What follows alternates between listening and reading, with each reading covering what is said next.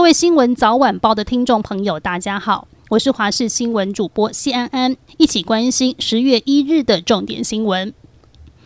俄国总统普丁三十号签署条约，将乌克兰东部与南部四个州纳为俄国领土。数小时后，乌克兰国防部在官方推特宣布，乌克兰总统泽伦斯基已签署文件，正式向北约申请加入。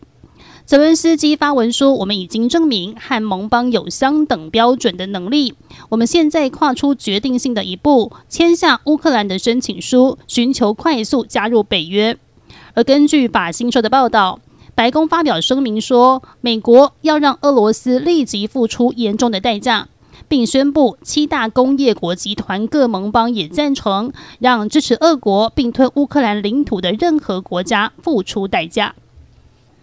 台股持续破底，九月重挫一千六百七十点。金管会在昨天紧急宣布两项救市措施：第一点，调降盘中借券卖出总量；而第二点，拉高融券保证金成数，借此提高空方成本，减缓台股卖压，提振投资人信心。而新措施于十月一号起实施。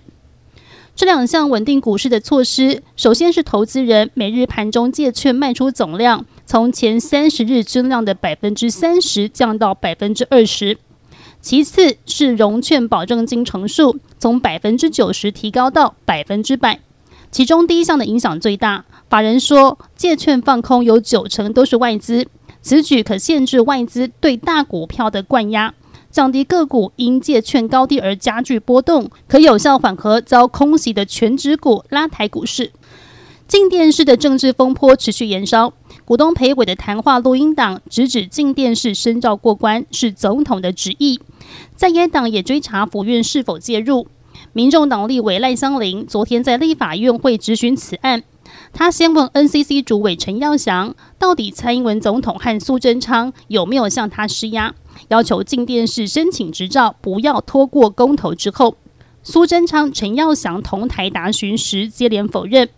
苏贞昌强调，第三人在外讲什么话，不是总统、院长能控制，也不必去查，也引发国民党抨击，公然在国会殿堂下指导旗，此发言极度不当，也不应该。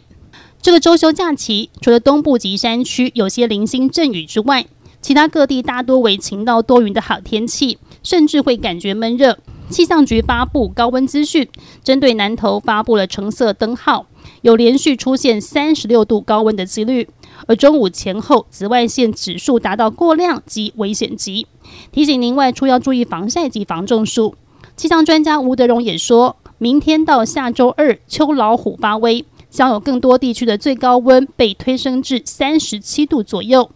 这样的天气形态大致会维持到下周二之后，北边有一波冷空气南下。而届时，北部地区的高温会从三十四度降到二十六度左右，提醒您下周要留意天气的变化。